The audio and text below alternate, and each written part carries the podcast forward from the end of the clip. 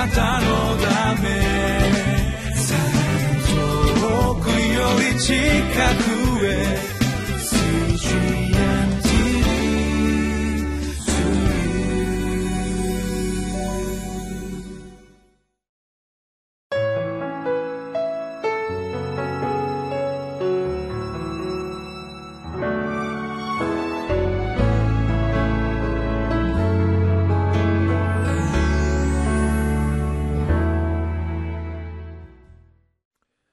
皆さんこんにちは。4月14日木曜日のリビングライフの時間です、えー、今日は私ひばりが丘バイブルチャーチの野田勝利が皆様と共に、えー、御言葉を味わっていくお手伝いをさせていただきたいと思います。さあ、えー、今日はエゼキエル書の37章の15節から28節をお読みしてまいりたいと思います、えー、昨日13日の箇所においては「干からびた骨の幻、えー、ドライボーンズというような黒人霊歌の曲も生まれましたが、その幻を通して、えー、補修生活からの帰還、イスラエルの人々が、えー、バビロンに、え、連れて行かれて、そこでの長い苦しみの時期を通りましたけれども、そこからやがて必ず帰ることができる、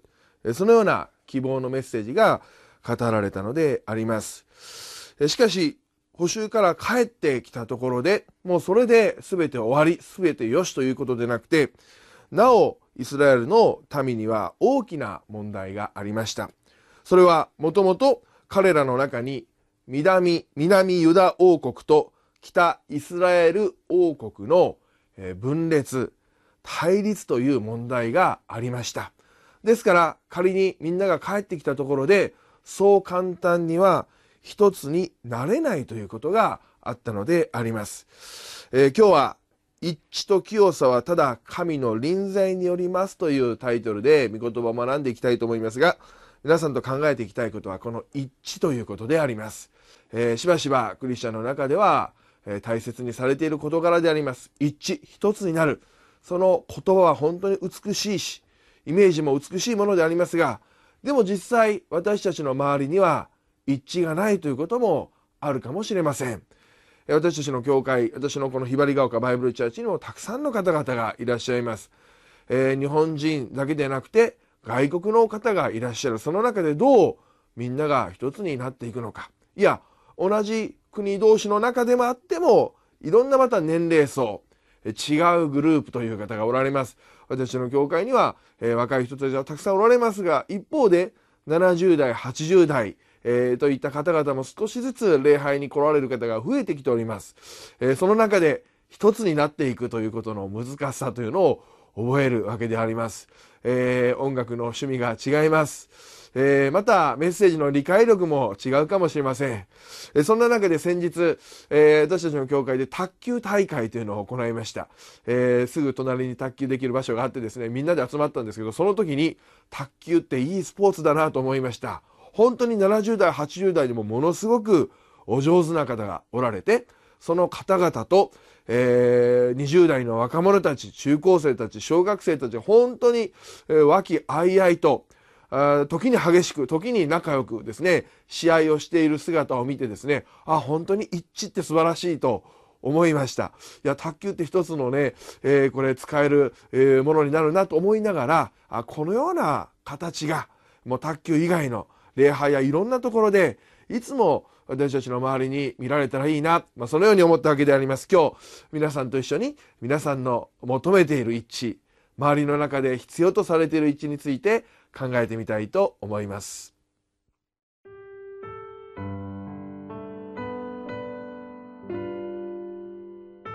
エゼキエル書37章15節から28節。次のような主の言葉が私にあった。人の子よ、一本の杖を取り、その上に、ユダとそれにつくイスラエル人のためにと書き記せ。もう一本の杖を取り、その上に、エフライムの杖、ヨセフとそれにつくイスラエルの前科のためにと書き記せ。その両方をつなぎ、一本の杖とし、あなたの手の中でこれを一つとせよ。あなたの民の者たちがあなたに向かって、これはどういう意味か私たちに説明してくれませんかというとき、彼らに言え。神である主はこうおせられる。見よ、私はエフライムの手にあるヨセフの杖と、それにつくイスラエルの諸部族とを取り、それらをユダの杖に合わせて一本の杖とし、私の手の中で一つとする。あなたが書き記した杖を彼らの見ている前であなたの手に取り、彼らに言え。神である主はこうおせられる。見よ、私はイスラエル人をその言っていた諸国の民の間から連れ出し、彼らを四方から集め、彼らの地に連れて行く。私が彼らをその地、イスラエルの山々で一つの国とするとき、一人の王が彼ら全体の王となる。彼らはもはや二つの国とはならず、もはや決して二つの王国に分かれない。彼らは二度とその偶像や忌まわしいもの、またあらゆる背きの罪によって身を汚さない。私は彼らがかつて罪を犯したその滞在地から彼らを救い、彼らを清める。彼らは私の民となり、私は彼らの神となる。私のしもべダビデが彼らの王となり、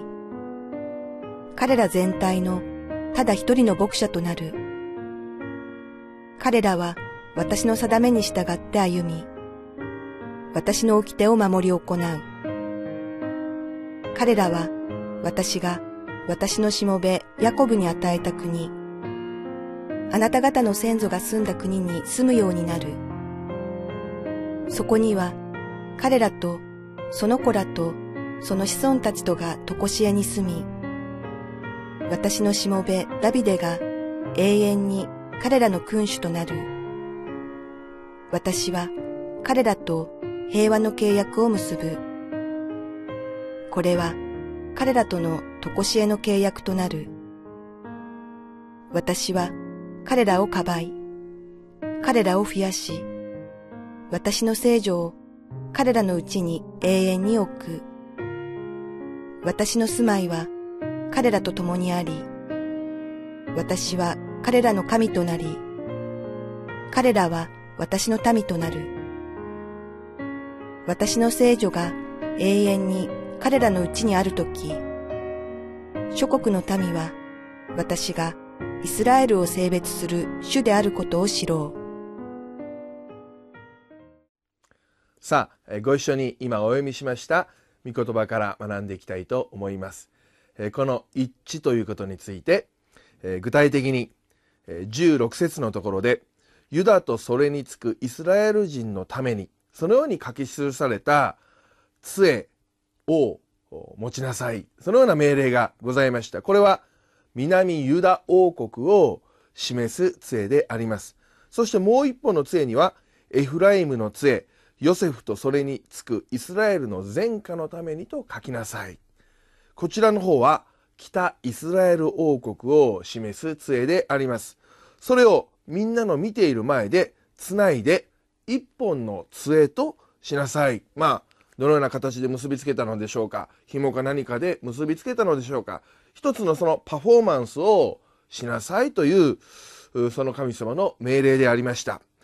えー、この杖というのは当時の日常生活でよく目にするよく人々が使う一つの道具でありますからそのようなものを使うことで人々の興味関心が起こされて、えー、非常にその一体感というものが実感されるそのような効果があったのではないかと思います。今の時代でしたら私たちが何かそれを表す時にですねもしかしたらこのパワーポイントで、えー、この画像を使ったりあるいはこうイラストを使ってですねこう一つになる様子を表現する。でも当時はそのようなものがありませんでしたから、えー、この身近な杖というものが使われたわけであります。人々も、あ、そんなことが起こるんだろうかと思いながら、その様子を見て、そしてその杖が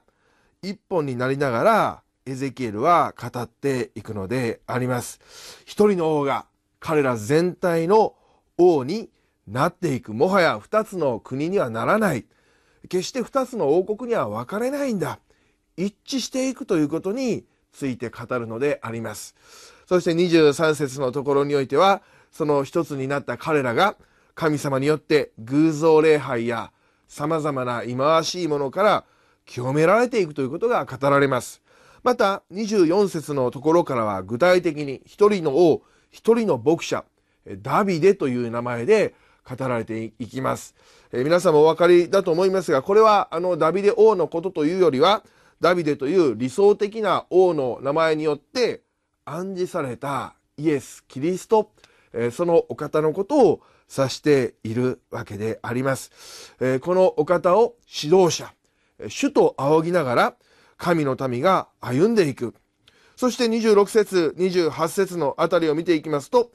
エレミア書に書かれている新しい契約と少し似た雰囲気の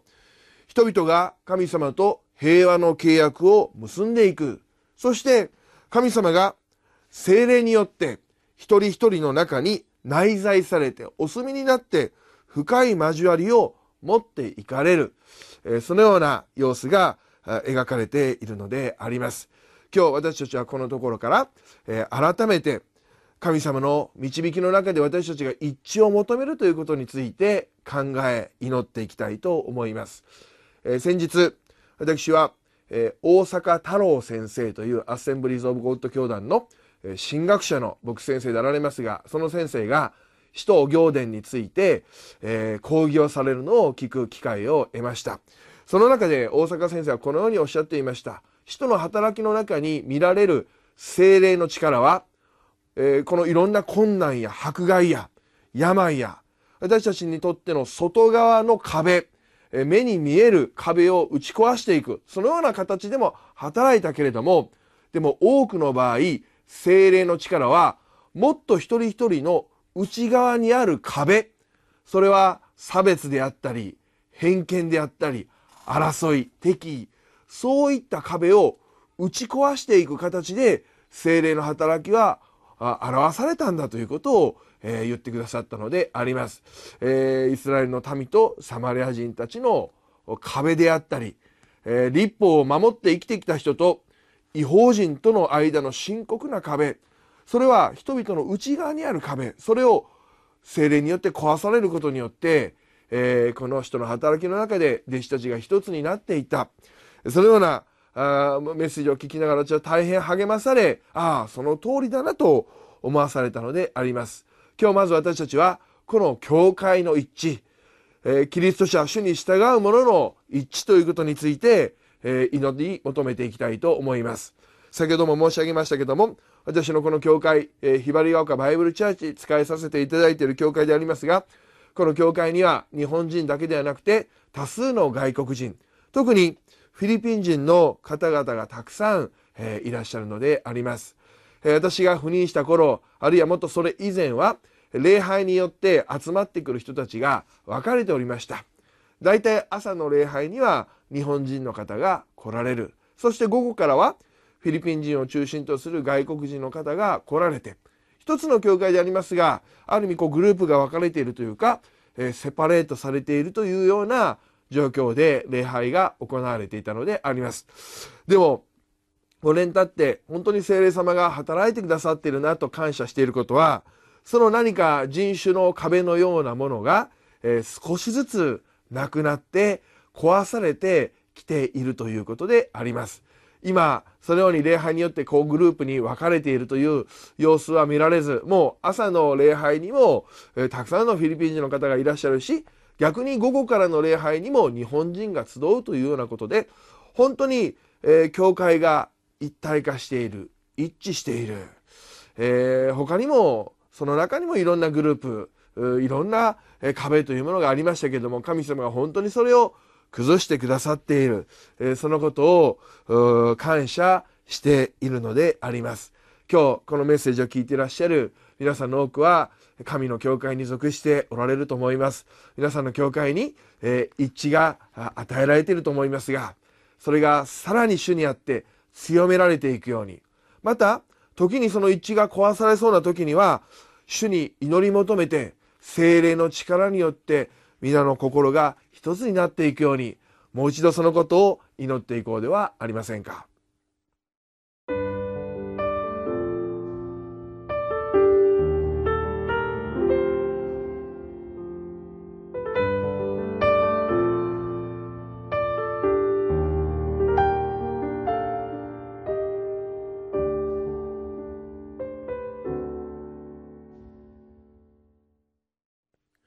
さあ、えー、最後に、